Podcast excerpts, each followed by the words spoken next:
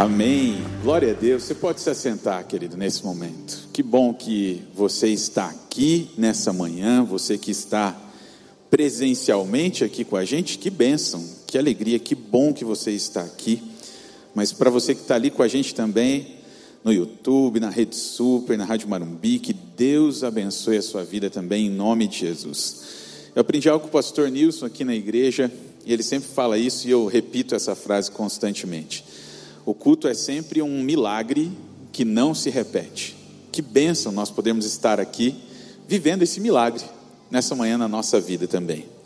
Quero convidar você a abrir a sua Bíblia lá no Salmo de número 56. Está com a sua Bíblia de papel? Abra ela aí. Se você está com o celular, costumo dizer o seguinte: liga a Bíblia então, para você acompanhar o texto bíblico junto com a gente. Salmo 56, do verso 1 ao verso 4.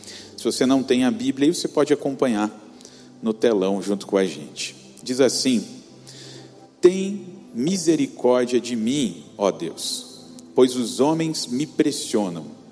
O tempo todo me atacam e me oprimem. Os meus inimigos pressionam-me sem parar. Muitos atacam-me arrogantemente. Mas eu, quando estiver com medo, confiarei em ti em Deus, cuja palavra eu louvo, em Deus eu confio e não temerei. Que poderá fazer-me o mais simples mortal? Queria orar com você mais uma vez. Pai querido, obrigado por a gente estar vivendo esse tempo aqui de milagre do Senhor na nossa vida, um milagre que não se repete. Já temos sido ministrados aqui, Deus, desde o começo desse culto, seja aqui presencialmente, online, já temos sido ministrados pelos louvores, Pai querido, pelas palavras que aqui já foram ditas, Pai, pelos teus filhos aqui nesse momento, já temos sido ministrados. Mas eu quero pedir nesse momento que o Senhor continue ministrando ao nosso coração, seu tempo de reflexão na tua palavra. E nós queremos dizer que nós estamos com os nossos ouvidos abertos para ouvir aquilo que o Senhor tem para a nossa vida nessa manhã. E eu peço que a tua palavra vá e faça aquilo que é da tua vontade, Pai, em nome de Jesus. Amém, amém, amém. Amém. Glória a Deus. Eu gosto muito do livro de Salmos. O livro de Salmos ele fala de poesia. E a poesia é, é o poder, muitas vezes, que aquele autor teve de contemplar determinada situação do cotidiano e transcrever isso em palavras. E é muito interessante pensar no livro de Jó, no livro de Salmos, de Provérbios, todos os livros poéticos têm esse poder de fazer a gente olhar para algumas coisas que acontecem na nossa vida, que a gente ainda não parou para ver, e a gente começa a ler esses livros poéticos e olha, puxa, isso acontece comigo. É esse o poder que, que a poesia tem de trazer para a nossa vida algo significativo. A gente lê e entende, isso está acontecendo comigo. Agora, imagine uma poesia que foi inspirada pelo Espírito Santo de Deus. Essa poesia que a gente leu aqui nessa manhã, quanto de nós mesmos estaria revelado nessa poesia? Com certeza, muita coisa, muitos sentimentos do coração, muitas coisas que acontecem na nossa vida, começam a ser revelados nessa poesia que a gente leu. De acordo com o título aqui deste salmo, a gente entende que ele foi escrito enquanto Davi ele estava se escondendo do rei Saul. Ele estava se escondendo. E ele se escondeu entre alguns inimigos, os filisteus. Muitos deles, a maioria, eram inimigos do povo de Israel. Mas Davi conseguiu ali ah, ah alguns é, simpatizantes da figura dele ali, se escondeu entre os filisteus, mas a estratégia não deu muito certo. E aí ele volta para Judá, e ele se esconde numa caverna que talvez você já tenha ouvido falar, já leu na Bíblia sobre isso, a caverna de Adulão. Ele se esconde nessa caverna. Só que a, as ameaças que ele estava sofrendo ali, elas eram reais e elas eram prolongadas. O rei Saul estava atrás dele. Por três vezes, no verso 1, no verso 2 e no verso 5, Davi ele afirma que o comportamento agressivo dos seus atacantes lá durou um dia inteiro, o dia todo, como se não houvesse mais fim ali dos seus inimigos. E ele faz o que? Ele suplica a ajuda de Deus. No verso 7 ele diz assim: Deixarás escapar essa gente tão perversa? Está me perseguindo? Na tua ira, ó Deus, derruba as nações. Para ele, o derrubar das nações seria uma prova de que Deus realmente estava ali ao seu lado. Com isso, saberei que Deus está ao meu favor. Ele diz no verso 9. E a gente começa a olhar para a vida de Davi nesse momento e pensar assim: puxa, que momento difícil na vida de um homem. E ele está falando ali de um sentimento real, de um sentimento visceral, de algo que existe na nossa vida, que é o medo. Ele está com medo. Ele está vivendo um momento difícil ali na sua vida e ele sente muito medo. Você já teve um momento difícil na sua vida em que você sentiu medo? Eu já tive muitos momentos da minha vida em que eu senti medo, muitos e muitos momentos. Eu lembro de uma vez quando criança, 12 anos de idade, passando aqui na Visconde de Guarapava, lá perto da Câmara Municipal, minha mãe dirigindo, no banco da frente, dirigindo com a sua amiga do lado e eu atrás, 12 anos de idade, e final da tarde, não sei se você já percebeu aqui, mas o sol no final da tarde, para quem está subindo a Visconde, aqui o sol bate bem no rosto mesmo, né? E ali minha mãe passa o sinal ao mesmo tempo que atravessa ali um articulado, não era nem um biarticulado ainda, hein? era o articulado, bate ali na roda de trás do Fusquinha da minha mãe e o carro capota. Capota, bate com a parte de cima do teto no canteiro central ali da Visconde de Guarapava. E aí, a hora que o carro parou assim, Fui eu que acalmei. Eu lembro que a minha mãe fala isso até hoje. Fui eu que acalmei ela e a amiga dela que estavam dentro do carro, com 12 anos. Eu, calma, calma, calma, tá tudo bem, tá tudo bem. Mas por dentro, Cris, eu estava com um medo terrível. Primeiro que a minha mãe tivesse machucado.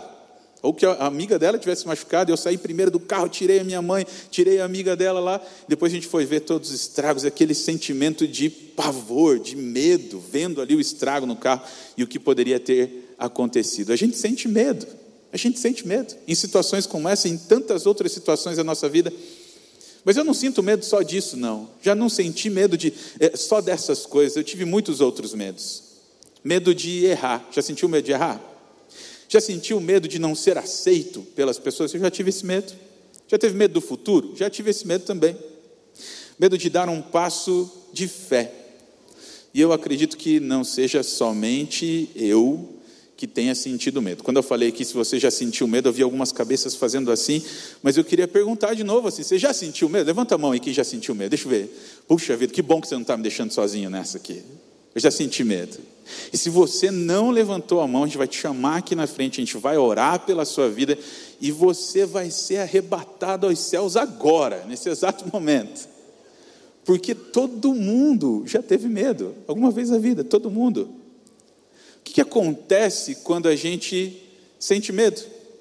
Como é que a gente pode definir o medo? Tem um autor que eu gosto, o pastor David Cornfield, ele diz o seguinte, numa das suas definições, ele diz que o medo é o desejo sufocante, parece que ele aperta aqui no nosso pescoço, o desejo sufocante de nos esconder, defender-nos ou fugir de algo ou alguém que nos incomoda ou nos ameaça. Guarda essa palavra, ameaça. Um outro escritor, o Gary Collins, que escreve na área de aconselhamento, ele diz o seguinte: que o medo é uma sensação interna de apreensão, de insegurança, de preocupação, de inquietação ou até temor, que é acompanhado de elevada agitação física. Só para a gente pensar, como é que a gente fica quando a gente está com medo? O corpo ele fica em estado de alerta. Eu vou enfrentar ou eu vou fugir? Eu vou fugir ou eu vou lutar? O coração ele bate mais depressa, a pressão sanguínea se eleva, a tensão muscular se eleva. Por quê? Porque a gente fica ali nervoso. A gente fica incapaz de relaxar quando a gente sente medo. Parece que alguma coisa vai acontecer. O medo ele surge na nossa vida muitas vezes em resposta a algum perigo que existe, identificável, ou uma ameaça imaginária, desconhecida.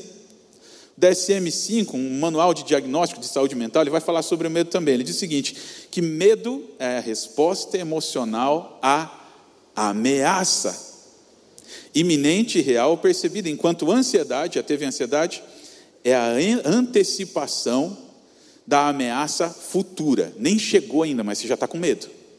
Por isso que eu falo que ansiedade é excesso de futuro, né? No coração. Nem aconteceu ainda, mas já está, ah, meu Deus do céu, o que vai acontecer? Né?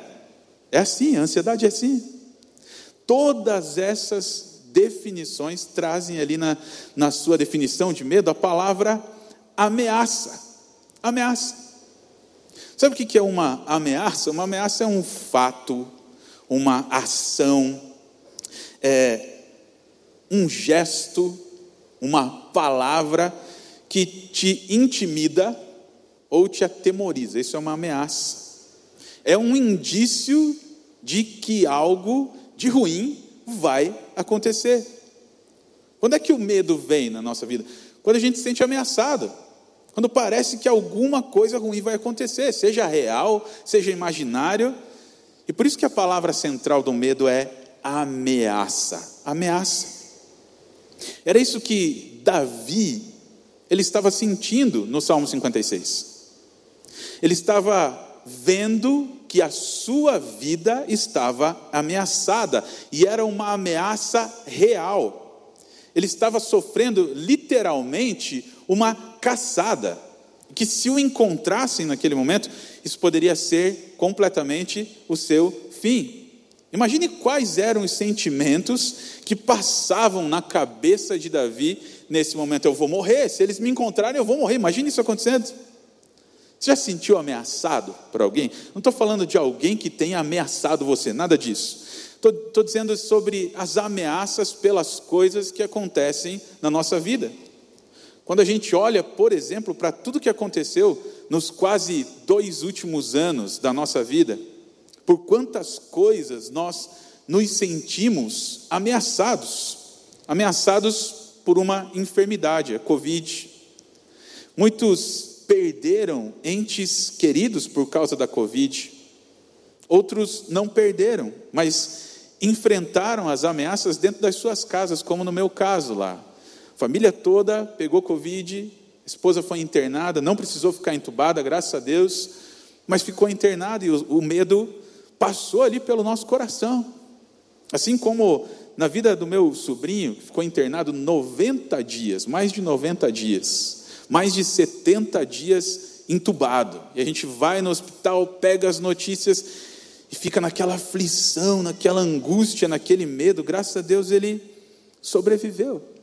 Mas por quantos medos nós passamos durante esses últimos quase dois anos? Nós sentimos medo, isso é real.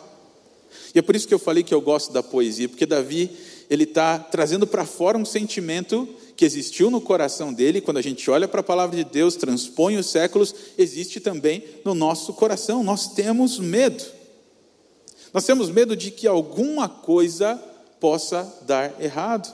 Nós temos medos, medos da doença, da enfermidade, nós temos medo da traição, nós temos medo das circunstâncias que nós não temos o controle, temos medo da morte muitas vezes, nós temos medo da violência, nós temos medo do desemprego, nós temos medo da crise econômica, nós temos medo de que alguma coisa aconteça na vida dos nossos filhos.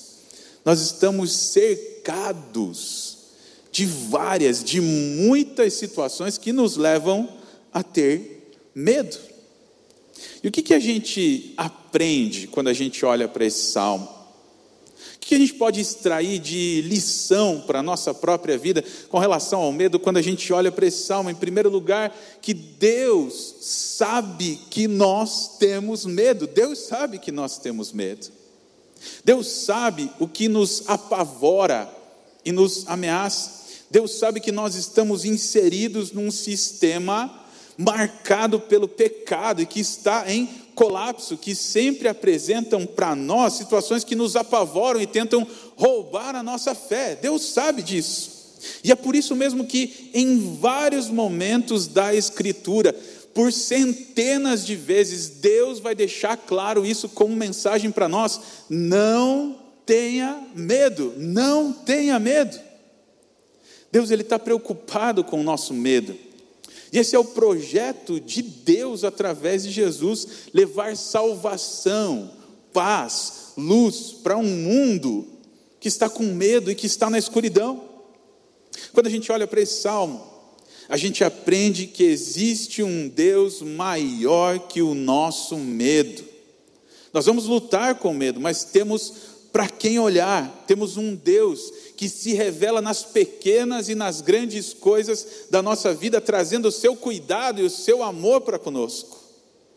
Sabe, uma lição que eu posso extrair desse texto aqui é que um Deus maior que o nosso medo, ele nos dá proteção. É a primeira coisa que Deus apresenta aqui nesse salmo, a proteção que ele está dando a Davi. Davi ele está clamando por proteção, ele está sendo perseguido naquele momento, e ele vai dizer: tem misericórdia de mim, ó Deus, pois homens, os homens me pressionam. O tempo todo me atacam e me oprimem. Os meus inimigos pressionam-me sem parar. Muitos atacam-me arrogantemente. Ele clama por proteção. Os inimigos estão ali. Davi clama, mas ele não tem certeza do que vai acontecer. Ele não sabe se vão encontrar, se não vão encontrar, se algum livramento vai acontecer naquele momento. Nesse momento, acontece o livramento. Mas é interessante a gente pensar em muitos outros momentos da vida de Davi, que ele não foi poupado de enfrentar a dor e o sofrimento. Ele não foi poupado. E aí a gente começa a pensar como é que a gente pode relacionar a proteção de Deus com o fato dele permitir na minha vida a dor e o sofrimento. Você já parou para pensar nisso? Ah, Deus te protege. Mas olha aqui para a minha vida, minha vida está arrebentada. Deus te protege. Olha para as minhas finanças, Deus te protege. Olha para o meu casamento, como é que está? Como é que Deus protege, sendo que Ele permite que a gente passe por essas coisas? Eu vi recentemente um estudo que falava exatamente sobre isso, e ele marcou muito a minha vida com cinco afirmações sobre a proteção de Deus nesses momentos de dor e de sofrimento. Primeira afirmação significa que nada pode tocar você, exceto aquilo que Deus permite. Isso é proteção de Deus. Ter Deus como seu refúgio, sua fortaleza, seu escudo, como muitas vezes a palavra de Deus vai dizer, não impede você de passar por momentos difíceis. Ter Deus como seu refúgio garante para você que nada vai lhe atingir a não ser aquilo que ele permite, porque às vezes Deus vai permitir que a gente venha se ferir sim no campo de batalha. Quando ele fala, eu sou o teu escudo, você coloca escudo para quê? Para ir passar uma colônia de férias, escudo no braço, para ir fazer viagens dos sonhos com o escudo no braço. Não, você usa o escudo para entrar no campo de batalha. As batalhas vão acontecer, mas dentro daquilo que Deus permite. Segunda afirmação, significa que não existe situação difícil na sua vida que não passe primeiro pelo filtro do amor de Deus. Não existe situação difícil na sua vida que não passe primeiro pelo filtro do amor de Deus. Deus protege você. Mas existem coisas na sua vida que você acha que está sendo ferido com a permissão dele, mas na verdade essa ferida que Deus está permitindo é uma outra maneira de Deus protegê-lo, porque existem feridas que curam. Existem feridas que curam. E aquilo que muitas vezes achamos que estamos sofrendo, terrivelmente está cooperando para o bem de Deus na nossa vida. Romanos 8, 28 fala isso. Sabemos, porém, que todas as coisas cooperam para o bem. O que, são todas essas coisas? Tinha um amigo que foi nos léxicos, nos dicionários, fez uma pesquisa profunda para descobrir que todas as coisas são todas as coisas. As coisas boas, as coisas ruins que acontecem cooperam para o bem. A gente acha muitas vezes que Deus não está nos protegendo quando a gente está passando por essas coisas. Terceira afirmação significa que qualquer coisa ruim que aconteça com você também faz parte da proteção de Deus. Como assim? Deus permite porque Ele ama você. Porque Ele sabe que quando você passa por determinadas dificuldades, você vai ser matriculado na escola do deserto. Isso vai trazer crescimento para a sua vida. Sabe como é que as pessoas amadurecem? Passando por dificuldades. As pessoas amadurecem na fornalha das dificuldades. Tem um termo que eu uso para algumas pessoas hoje em dia, e eu acho que você usa também. Você já ouviu falar nesse termo? São as pessoas mimizentas. Já ouviu as pessoas mimizentas? As pessoas dodói, sim. Sabe por que as pessoas levam a vida no arrasto assim? Sabe por quê? Porque elas não compreenderam que as dificuldades amadurecem. Ela acha que a vida é um conto de fadas, que não vai ter problema nenhum, e medem a sua vida muitas vezes pelas circunstâncias. Se as circunstâncias são boas, Deus está comigo. Se as circunstâncias são ruins, oh Deus, que lamento.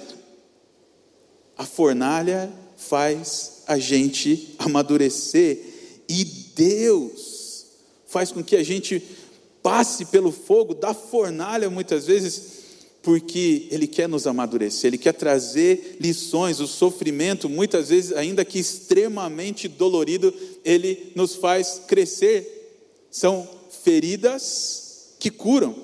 Você já viu um médico, muitas vezes, ele precisa pegar lá o seu bisturi e ele vai cortar lá o seu paciente, ele vai fazer uma ferida, mas essa ferida é para extirpar um mal muito maior que já existe na vida dele. Muitas vezes as feridas que nós estamos enxergando nesse momento como final da nossa vida, Deus está permitindo para que outras coisas na nossa vida amadureçam e alguns males que existem dentro de nós sejam completamente extirpados. Isso é proteção de Deus. Isso é proteção de Deus.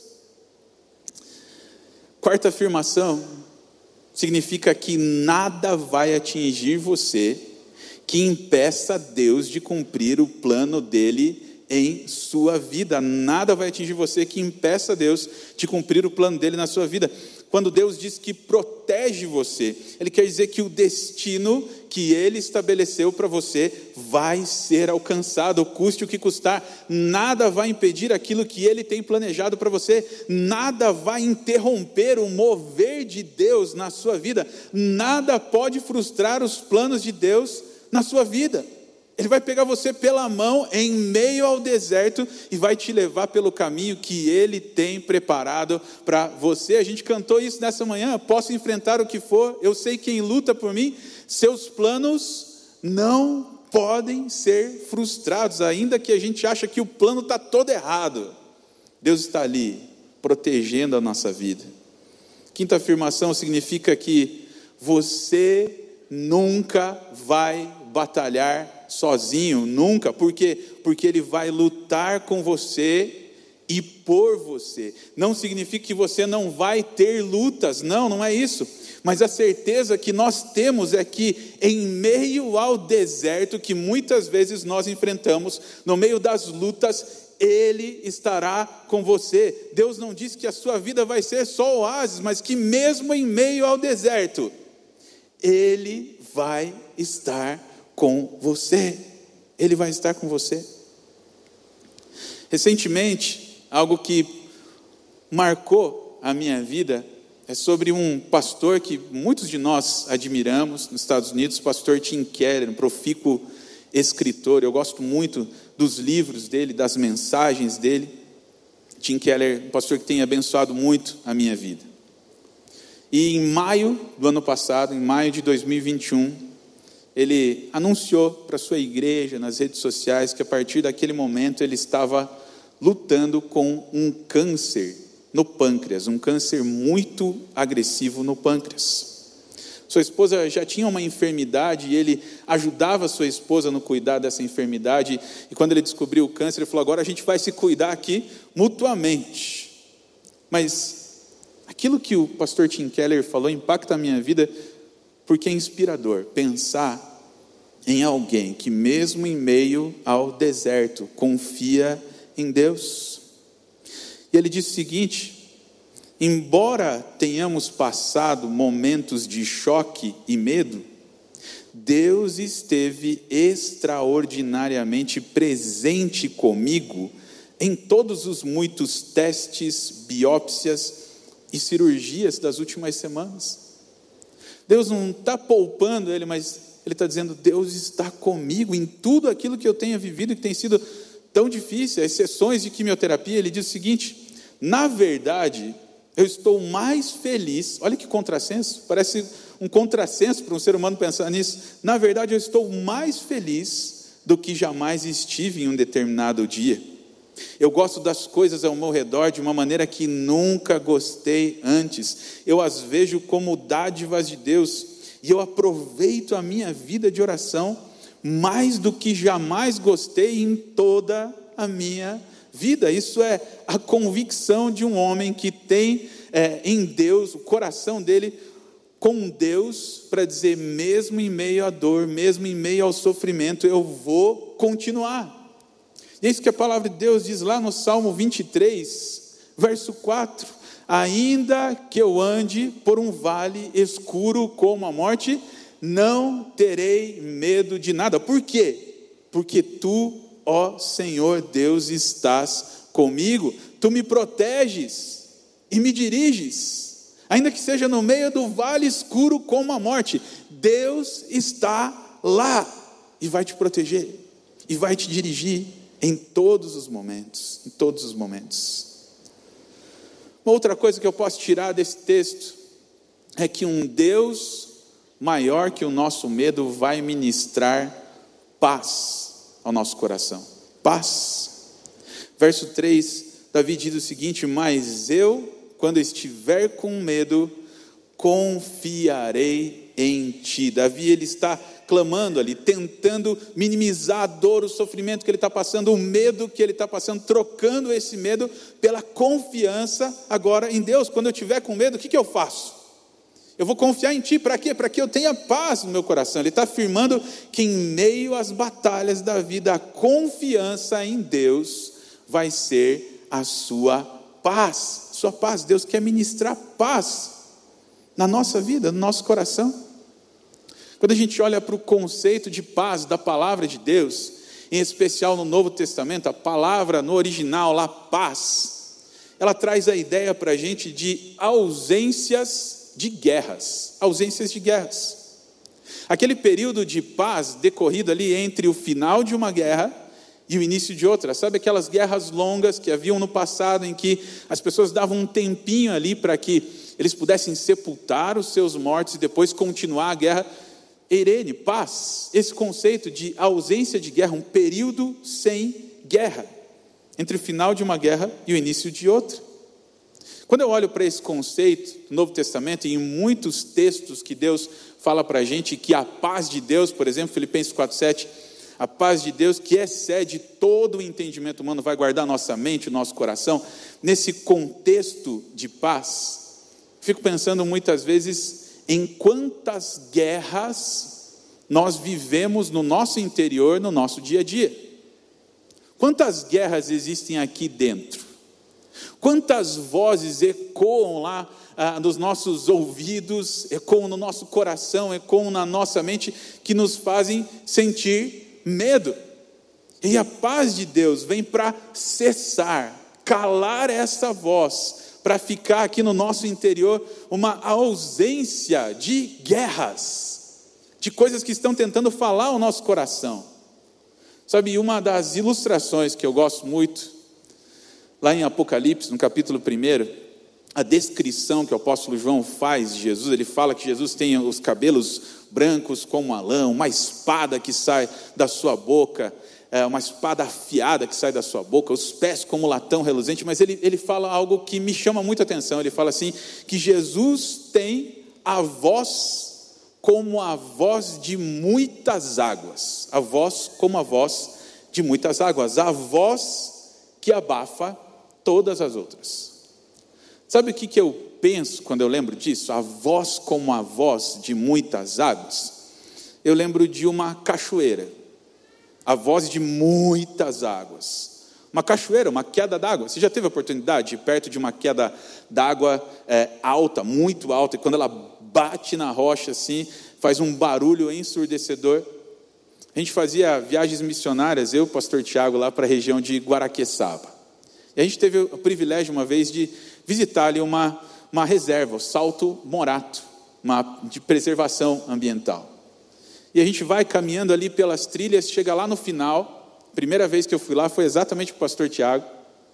E a gente chega no final da trilha, lá tem uma cachoeira, uma queda d'água de 80 metros de altura. Então aquela queda d'água vem, bate na rocha e fica aquele barulho ensurdecedor. A gente tentava conversar perto da, da cachoeira e não dava, tinha que sair perto da cachoeira para um ouvir o outro que estava falando.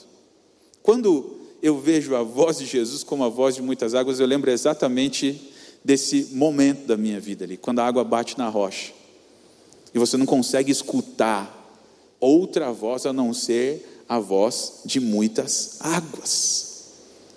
Deus ele quer ministrar no nosso coração, nos dando paz de tal maneira que a voz dele no nosso coração seja soberana para acabar com todos os medos que tentam falar ao nosso coração, para tirar as guerras do nosso coração, para que haja ali no nosso coração a paz. Assim como o próprio Jesus falou lá em João 14, 27, deixo com vocês a paz. É a minha paz que eu lhes dou. Eu não lhes dou a paz como o mundo a dá. Não fiquem aflitos, nem tenham medo. Existe paz de Deus para o nosso coração em meio às guerras e um Deus maior com medo, que o medo vai revelar para nós a sua paz. Eu aprendo, em último lugar, nesse texto aqui, que esse Deus que é maior que o medo, maior que os nossos medos, também nos dá coragem. Coragem para continuar. Verso 4 vai dizer o seguinte: Em Deus, cuja palavra eu louvo, em Deus eu confio e não temerei, que poderá fazer-me o simples mortal? Ele está olhando para as situações que ele está passando, ele está olhando para essa perseguição, para essa caçada que acontece ali sobre a sua vida, mas ele olha para um determinado momento e fala assim: ei, ei, peraí, peraí, peraí, deixa eu pensar aqui um pouquinho. Eu estou com medo de quem? De simples mortais, de meros humanos. Deus me dá coragem para prosseguir. Eu não preciso ter medo de um simples mortal. Ele está dizendo que Deus estava ministrando coragem ao coração dele. Davi precisava de coragem para continuar. Eu lembro de um outro salmo, Salmo 10, verso 17, diz assim: Ó Senhor Deus, tu ouvirás as orações do que são perseguidos e lhes darás coragem.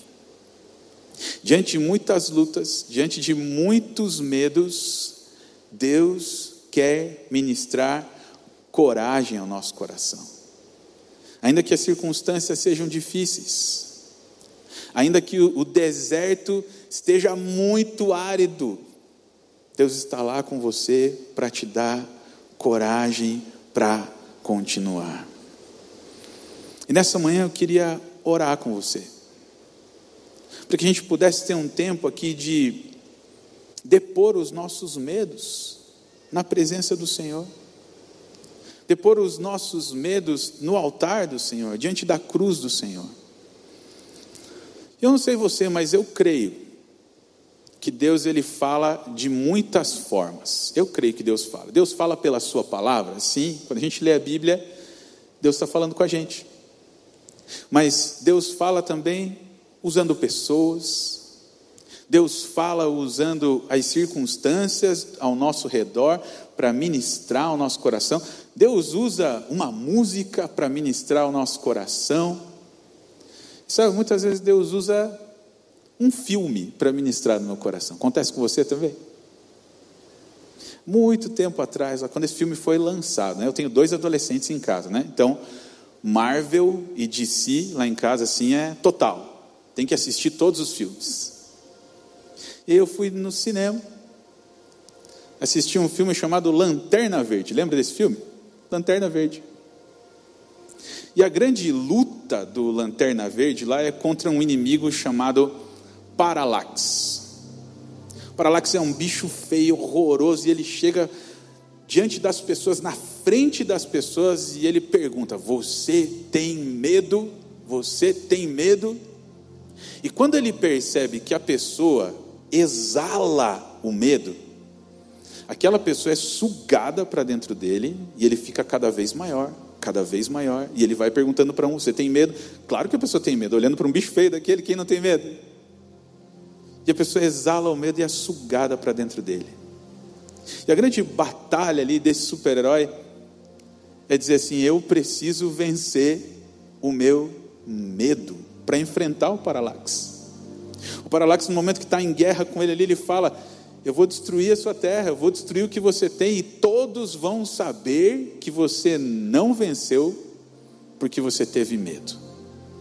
Estava lá no cinema, sentadinho, nesse momento Deus ministra meu coração para dizer assim: Está vendo o Paralax ali?